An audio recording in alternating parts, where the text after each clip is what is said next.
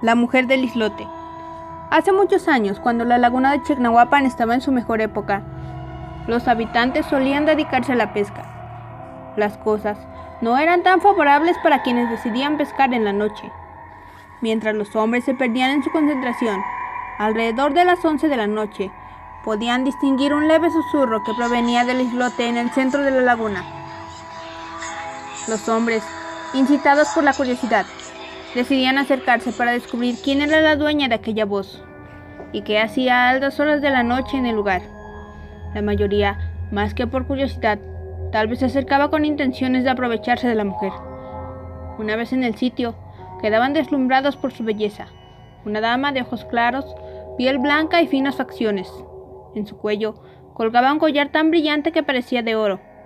Al preguntarle de dónde lo había obtenido, ella respondía que en las profundidades de las aguas había gran variedad de objetos como ese, y que si lo deseaban, ella podía guiarlos hasta ahí.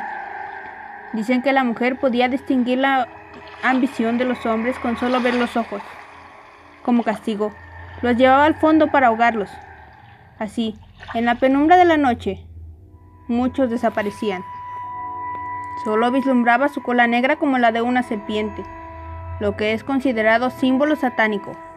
Por eso, si alguna vez te encontrabas con la mujer debías negarte rotundamente a ir con ella. De lo contrario, terminarías muerto.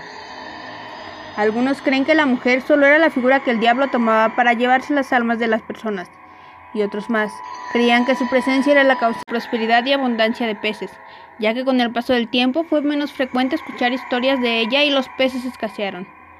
Nadie sabe qué pudo ocasionar que la mujer se alejara, pero si algún día regresara, Tal vez la laguna volvería a su época de esplendor.